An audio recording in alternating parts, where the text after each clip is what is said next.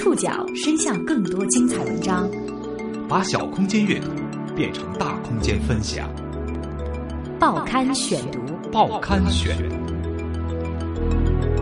把小空间阅读变成大空间分享。欢迎各位收听今天的报刊选读，我是宋宇。今天为大家选读的文章综合了博客天下、上海文化二零一三年第一期、果壳网以及新京报的内容，和大家一起来认识一位刚刚离世的数学家。John Nash was one of the most brilliant minds of his generation. 五月二十四号，奥斯卡获奖影片《美丽心灵》主人公的原型，美国数学家约翰·纳什遭遇车祸去世，享年八十六岁。纳什的故事戏剧的不像现实。二十多岁，因惊人的数学发现，在经济学领域享有盛誉。三十岁时罹患妄想型精神分裂症，在天才与狂乱中历经痛苦。与疾病战斗三十多年后，在六十多岁获得诺贝尔经济学奖。在爱和智慧的故事传遍全球之后，他却以这种突然的方式离开了世界。报刊选读今天为您讲述无常命运中的美丽心灵。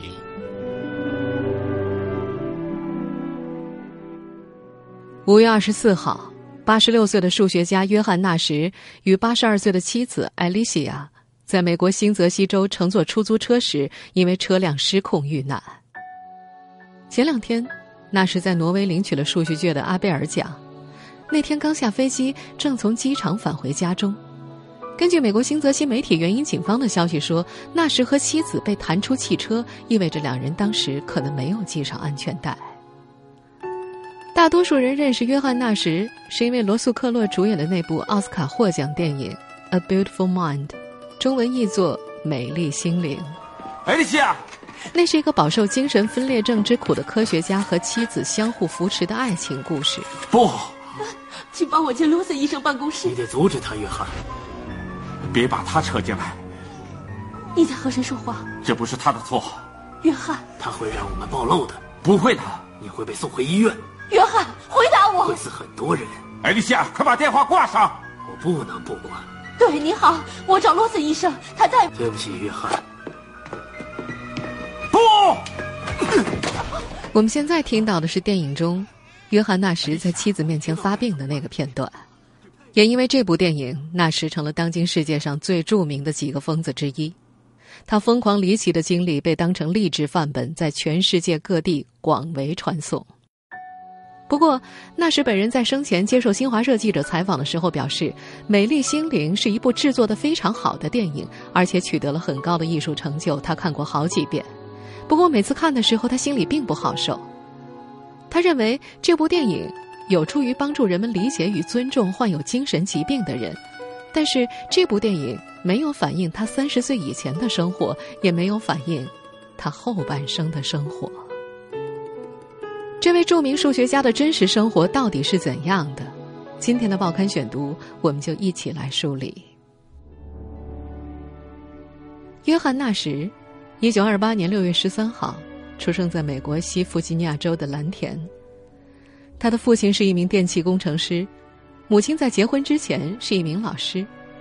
纳什从小就很孤僻，宁愿钻在书堆里，也不愿意和同龄的孩子们一起玩耍。I was in grade school and I would be doing arithmetic. 当时我在上小学，正在做算术，我发现我已经比其他的学生能运算更大数值的算式了。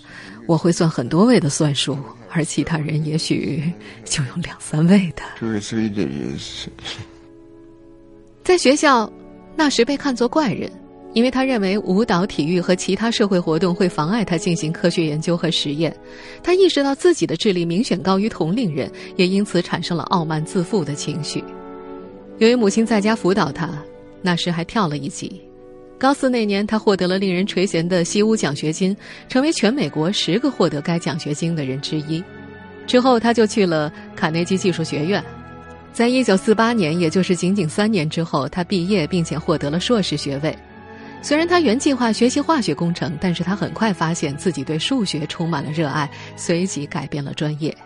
一九四八年，在他寻找攻读博士的学校时，哈佛、普林斯顿、芝加哥和密执安大学同时向他抛出了橄榄枝，因为普林斯顿提供的奖学金比较多，这促成了他的选择。刚进入普林斯顿的纳什，不像电影中描述的那样是个腼腆的天才，相反，他属于骄傲好胜的类型。他不爱上课，不爱看书。相对于跟随前人的步伐，他更喜欢自己在数学世界的探索。我接触数学是因为我更倾向于思考一些其他人没有做过的事情，而且不会直接借鉴任何人的最新研究成果。那时候的约翰纳什可以吹着巴赫曲子的口哨，独自做一整夜的数学，不知疲倦。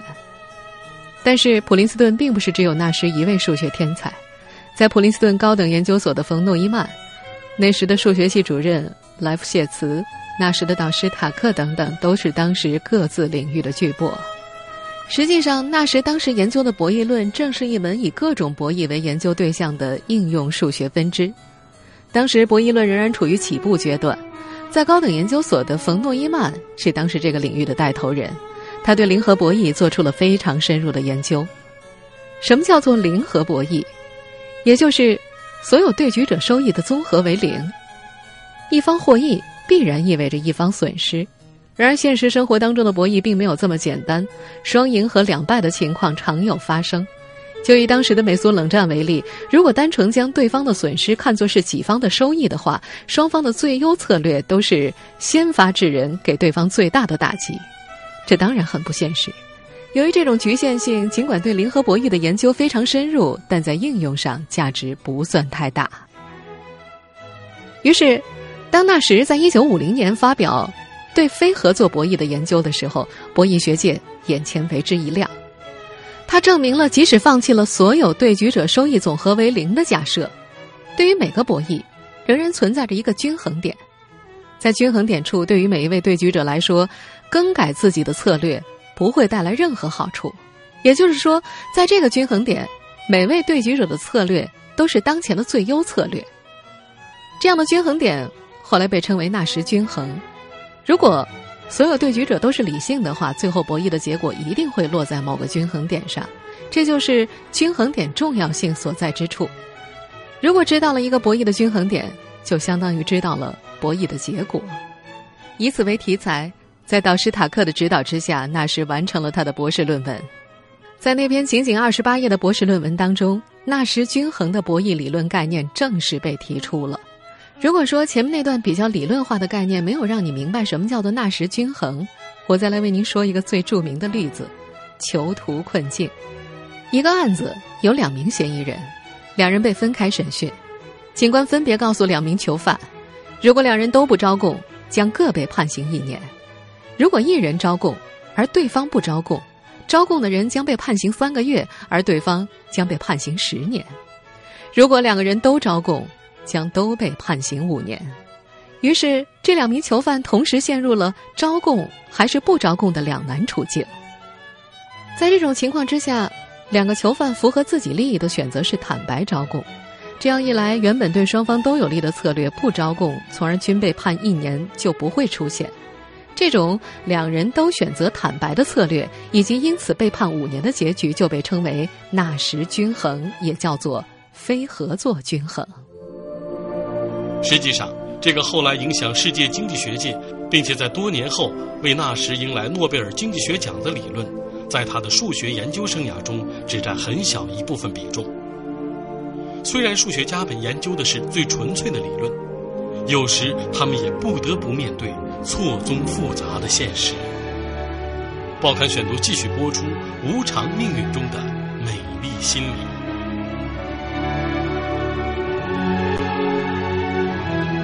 早在上世纪五十年代，那时的研究兴趣就已经转向了更加纯粹的数学领域。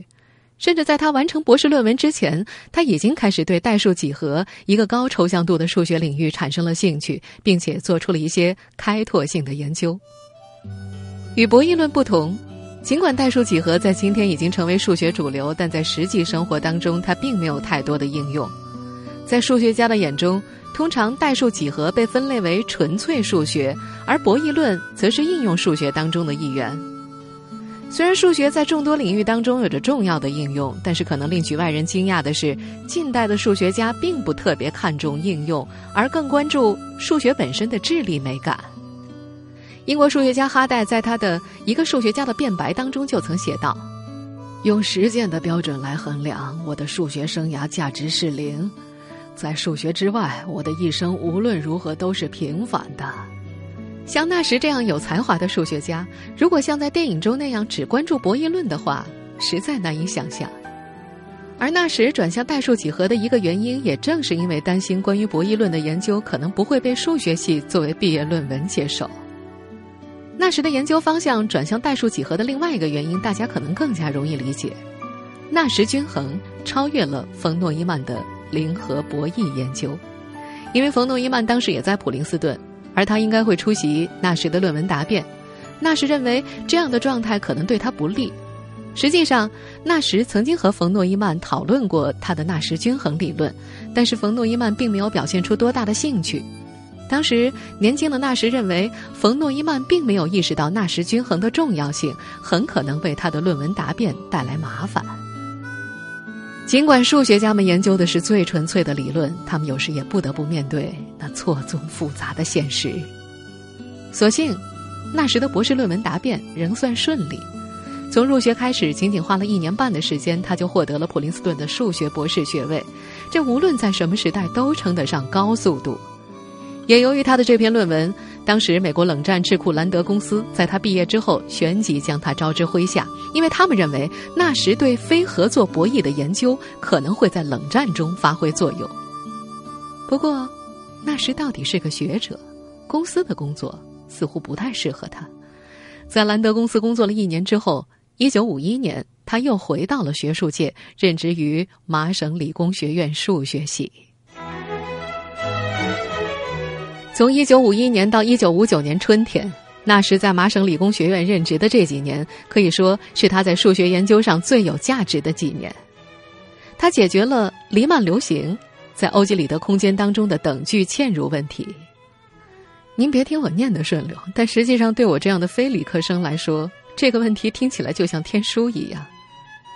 跟很多纯数学问题一样。那时的这个研究由于艰深晦涩，从来没有被大众所了解，但是在当时的数学界算是相当重要的进展，这也是那时在纯数学上最大的贡献。而后的一九五六年，他开始研究一个有关偏微分方程的问题。这时候，纳什那种不爱看论文、不爱借鉴任何人最新研究成果的个性，让他吃到了一些苦头。他并不知道，当时比萨大学的德乔治。也在研究这个问题，而且已经有了一定的进展。实际上，纳什和德乔治各自独立解决了这个问题。虽然纳什的解答更加精彩，然而是德乔治首先解决了这个问题。这种由于自己的无知而被他人捷足先登的经历，也许给纳什造成了一定的心理创伤。在麻省理工的前十年，纳什成为最特别的老师，他被学生们称为“小教授”，因为他实在是太年轻了。但他不是一个善于为人处事并且受大多数人欢迎的人，他有着天才们常有的骄傲、以自我为中心的毛病。他的同辈人甚至认为他不可理喻，他们说他孤僻、傲慢、无情、幽灵一般，古怪的沉醉于自己的隐秘世界，根本不能理解别人所操心的世俗事物。很快，在数学领域的重大发现。让纳什在一九五八年被《财富》杂志称为数学领域最闪亮的新星之一。不过，纳什的内心却仍然认为自己是一个失败者，因为他还没有得到数学领域的金牌这一领域的最高奖项——菲尔兹奖。At the time, I I had 那时我有了些名气，专业上有一定的成就，但我还没有达到最顶端，我没有得到最高级别的认可。top level recognition. 在麻省理工学院的这段时间，纳什遇到了漂亮的埃莉西亚。一九五七年，两人结婚了。这时的纳什刚三十岁，在学术界有了一定的地位，还有一个美满的家庭。一切看起来都是那么美好，谁又想到婚后两年，纳什便坠入精神分裂症的深渊？报刊选读继续播出《无常命运中的美丽心灵》。一九五九年的秋天，纳什取得了麻省理工学院的终身职位，妻子艾丽西亚也怀孕了，事业有成，家庭美满，这是个看起来无比美好的故事。可是纳什却好像脱胎换骨一般，精神失常的症状显露了出来。他的朋友第一次注意到他的古怪行为是在一次除夕派对上，当时纳什打扮成一个婴儿，整个晚上都蜷缩在艾丽西亚的大腿上吮吸着自己的拇指。在他的博弈论课上，他叫一个研究生来上课，自己则消失了几个星期，又突然在麻省理工的会议上出现。在会上，他宣布外星人通过《纽约时报》给他发了一封加密邮件。他开始注意到校园里很多人戴红色领带，他认为这些人是一个秘密组织的成员，并开始监视他们。他还跟同事说，外星生物和政府的秘密机构正在联手破坏他的信誉，这给同事带来极大的困扰。数学系主任只能免除了那时的教学职务。一九五九年四月，艾丽西亚不得已将纳什送进了精神病院，他被诊断为偏执型精神分裂症。Madness can be an escape. 发疯的状态是一种逃避。当一切都变得糟糕的时候，你可能会产生一些美好的幻想。在我陷入狂乱的时候，我会把自己当成世界上最重要的人。把身边出现的人假想成要打垮我的敌人。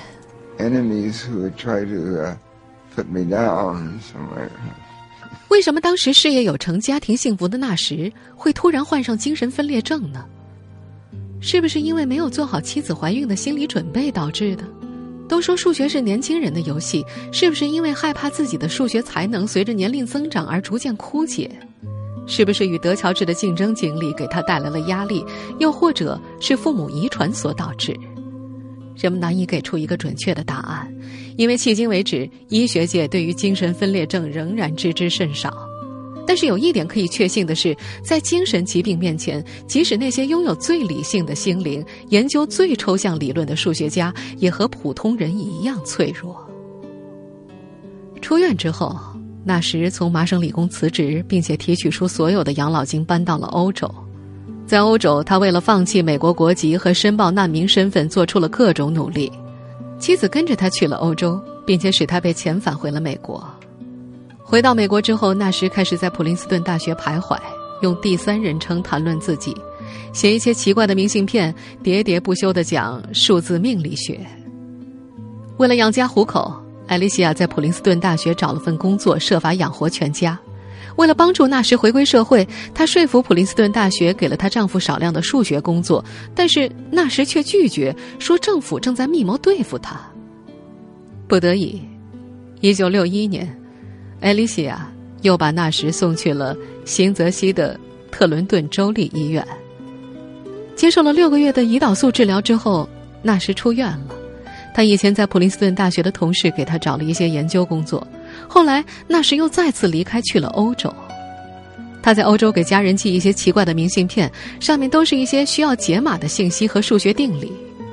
不久之后，他又回到了美国，看起来非常憔悴。到了1962年，无法忍受的艾丽西亚提出了离婚。离婚之后的那时，像个流落街头的乞丐。他开始出现在了普林斯顿大学，在校园里到处写数学公式。由于他极端内向，所以被学生们称为“幽灵”。学生当中甚至流传着一个谣言，说纳什发疯是因为他试图解决一个过于复杂的数学问题。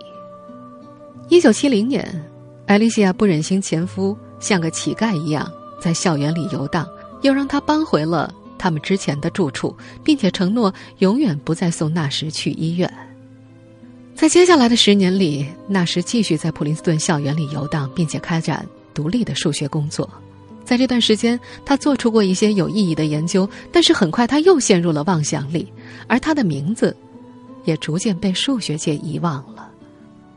但是纳什的理论没有被遗忘，在他与精神分裂症缠斗之时，来自经济学界、博弈学界的学者们在纳什均衡的基础上发展出了各自的理论，并将其应用到实践当中。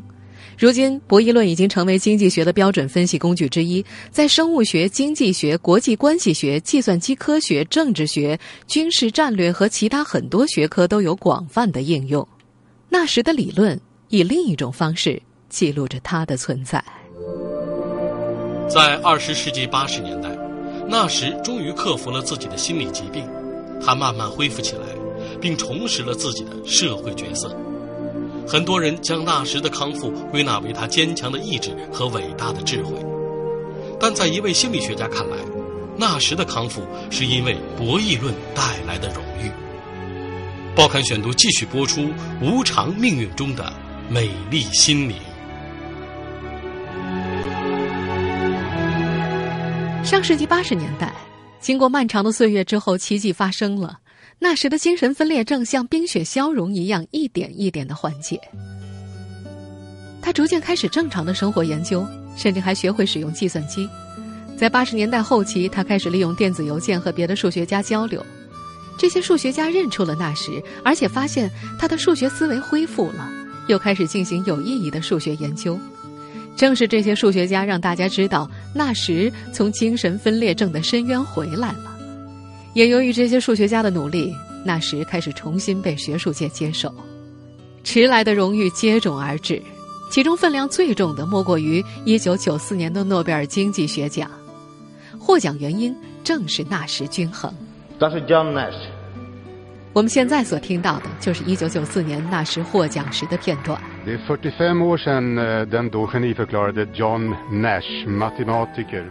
随着诺贝尔奖的到来，纳什又能以学者的身份重新拾起科学研究。他的故事也被好莱坞看中，被拍成了那部流传甚广的著名电影《A Beautiful Mind》美丽心灵。他和妻子艾丽西亚也在2001年复婚了。媒体采访接踵而至，有记者问他：“不靠治疗，你是如何康复的？”纳什回答：“只要我想，有一天。”我开始想变得理性起来。只要我想，在那时这个个案里，疯狂与理智似乎变成了一个自由意志选择。那时不借助药物治疗而康复的案例引起了很多精神病学家的兴趣，他们研究他的生活起居和周边环境，希望他的病例有推广价值。在一位心理学教授看来，真正治好那时的，也许不是他过人的智力和意志力，而是荣誉。上世纪七八十年代，博弈论在经济学上飞速发展。那时声名渐隆。一九九四年，他夺得诺贝尔经济学奖之后，一夜之间就开朗了许多，简直变了一个人。领奖之后，他在街上散步，常常有陌生人向他致敬。心理学教授的这番评论，并非无稽之谈。那时发疯之时，自视甚高的他正在苦苦追求数学界的最高奖——菲尔兹奖而不得。假设他能够得到菲尔兹奖，也许就不会在失落和压力之下发狂了。更进一步的讲，荣誉降低了社会标准的尺度，在荣誉的光环之下，什么都变得美了，变得正义了。狂乱的行为在正常人身上被贬斥为发疯，在诺贝尔奖得主身上便被赞美成特立独行。那么，有没有可能纳什教授的疾病并没有被治愈，倒是普罗大众治愈了他们？审定疾病的标准呢？年轻的上海女作家沈淡琪曾经在普林斯顿大学就读，她和纳什有过一段相处经历。在大二那年，她当选了普林斯顿数学俱乐部的主席。新官上任没几天，要搞正式聚餐，前任主席向他传授吸引人气的经验，给所有的数学教授群发电子邮件，邀请他们，并在海报上写：“想见见约翰纳什的真身吗？”来参加数学俱乐部的聚餐吧！果然，海报发出之后，很快就有许多同学报名，也有不少教授发来邮件表示会参加。只是，沈淡琪没有收到过约翰纳什的回复。聚餐那天，赴宴的同学一个还没到呢，约翰纳什和他的妻儿反倒先来了。他是专程来见一位数学系教授的，可是那位教授完全忘记了这个非正式的聚餐。甚至于其他回复要参加的教授也并没有出席，于是，在那时那桌，一直到聚会快结束的时候，仍然只坐着他和他的家人，剩下的七个位子孤零零的空着。就在那个时候，一个大一的女孩子走到那时的面前，结结巴巴的说：“那时教授，我能和你合影吗？我真的觉得你真伟大。”那时愣了愣。点点头。那个姑娘站在约翰·纳什的身后，甜甜的合了影，然后拿着相机奔向自己的朋友，又是笑又是嚷，像是做了件顶了不起的事情。餐厅里的其他学生受到了感召，纷纷站起来走向了约翰·纳什，自觉排起了队。有的手里拿着相机要和他合影，有的则什么都没有。那是真正对数学有激情的孩子，想听纳什讲讲博弈论和纳什嵌入定理。在沈大奇的印象里。那个晚春的傍晚，学生们排着队，等待着和纳什拍照。夕阳照射进来，大家的脸上、身上都覆盖着玫瑰色的光晕。他后来在自己的随笔集里写道：“我想告诉你们，《美丽心灵》里那让人动容的授笔仪式完全是导演杜撰的。可是那个傍晚，在教学楼顶层排着队等着和纳什教授合影或谈话的年轻人们。”他们结结巴巴、推三搡四，难道不比那个子虚乌有的授笔仪式更让人感慨吗？纳什教授，我真的，我觉得你真伟大。自从获得诺贝尔奖和电影《美丽心灵》上映之后，不再有人觉得那时的不正常是一件非纠正不可的事情。但是，在校园里的那时还是孤独的，学生们不敢和他讲话，更别提和他一桌吃饭了。但是那个晚春的傍晚，为那时排起的长长的队伍，还有诸多类似于这样的温暖的意识，大概就足够支撑着这个老人保持淡泊平和，度过自己的晚境了。二零一五年五月二十四号，那时的故事画上了句号，而他留给大众的思考，远比一部电影要丰富。听众朋友。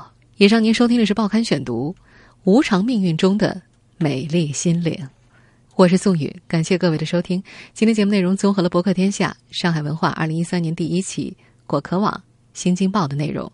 收听节目复播，您可以关注《报刊选读》的公众微信号，我们的微信号码是《报刊选读》拼音全拼。下次节目时间再见。